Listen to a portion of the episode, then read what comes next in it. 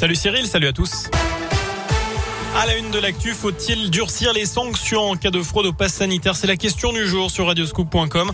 C'est en tout cas ce que prévoit le gouvernement alors qu'un projet de loi a été présenté ce matin en Conseil des ministres. Il prévoit jusqu'à 5 ans d'emprisonnement et 75 000 euros d'amende en cas de fraude. L'exécutif veut pouvoir garder ce pass sous le coude jusqu'au 31 juillet prochain, date à laquelle l'état d'urgence sanitaire serait alors prolongé, au-delà donc de la prochaine présidentielle. Gabriel Attal s'est exprimé tout à l'heure pour le porte-parole du gouvernement. Il y a je cite, un risque non négligeable de reprise de l'épidémie. Neuf recommandations pour éviter que le problème se reproduise. Le député de la Loire, Jean-Michel Miss, est co-rapporteur d'une mission d'information suite au dysfonctionnement dans la distribution des plis électoraux. C'était lors des élections départementales et régionales de juin dernier. Les conclusions et les recommandations sont présentées à la commission des lois ce mercredi.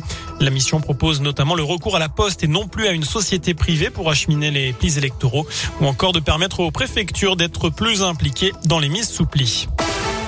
Dans le reste de l'actu, on est toujours sans nouvelles de Daryl, cet ado de 14 ans disparu depuis ce week-end dans le quartier de Tarentaise à saint La police a lancé un appel à un témoin. Vous le retrouvez sur notre site internet radioscoop.com. Toujours à saint il s'était fait passer pour son frère jumeau alors qu'il était ivre au volant. Un individu multirécidiviste a été condamné cette semaine à 8 mois de prison ferme. D'après le progrès, il avait été contrôlé la semaine dernière après avoir percuté un trottoir boulevard Jules Janin. Il avait alors 1,5 g d'alcool par litre de sang alors qu'il sortait de prison pour les mêmes faits. Il avait donné l'identité de son frère aux policiers avant de se rétracter au commissariat. Le nombre de naissances en forte baisse. L'an dernier en Auvergne-Rhône-Alpes, la natalité a baissé de 3% selon l'INSEE. Ce sont 2800 naissances en moins. À retenir aussi cette panne géante chez l'hébergeur OVH. De nombreux sites internet ont été inaccessibles durant plusieurs heures. Un des dirigeants parle d'une erreur humaine, une mauvaise nouvelle hein, pour l'entreprise à 48 heures de son introduction en bourse. Un soldat français de l'opération anti-djihadiste Barkhane est mort hier de manière accidentelle sur la base de Tombouctou au Mali. C'est ce qu'a annoncé aujourd'hui l'état-major.